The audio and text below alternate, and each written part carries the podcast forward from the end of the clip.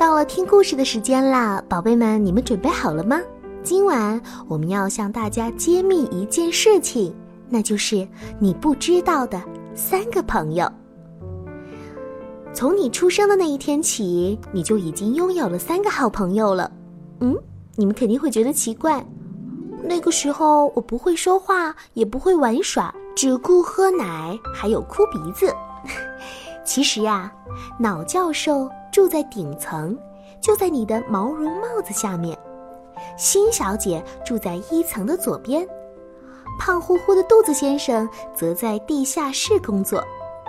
你会把每天所看到的、听到的、闻到的、尝到的和感觉到的一切都告诉脑教授，他用最快的速度把这些都写在卡片上，好让你以后可以回忆。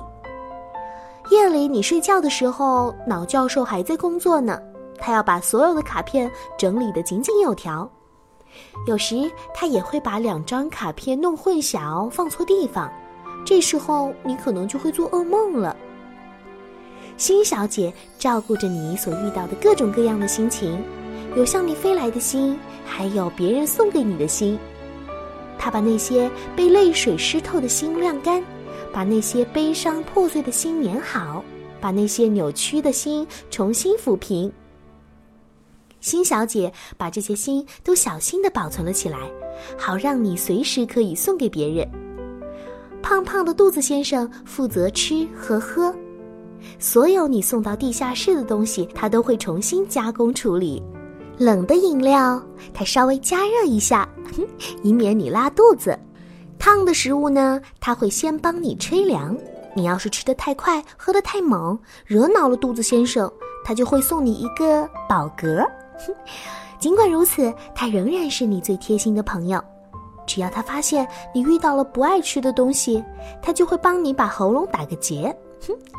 他们虽然都是好朋友，但是偶尔啊也会吵架。要是他们吵翻了的话，你就会生病了。医生非常了解他们三个，会尽力想办法和解他们。如果劝说不行的话，就哄着他们喝一些甜甜的药水，要么就只好打针了。等到他们和好了，你很快就会恢复健康。这三个朋友会陪伴你的一生，无论你是女孩还是男孩。有时候，其中的一个朋友会比另外两个大一些，他们永远都会在一起，他们一直忠于你，直到你老去死去。在你去世的那一天，这个三人小组啊就会解散了。肚子先生依然会陪着你，感谢你曾经给他面包还有工作。脑教授会去找他的同行，别人的头脑，给他们讲述你以前的生活。他讲述你的成功，还有失败以及梦想。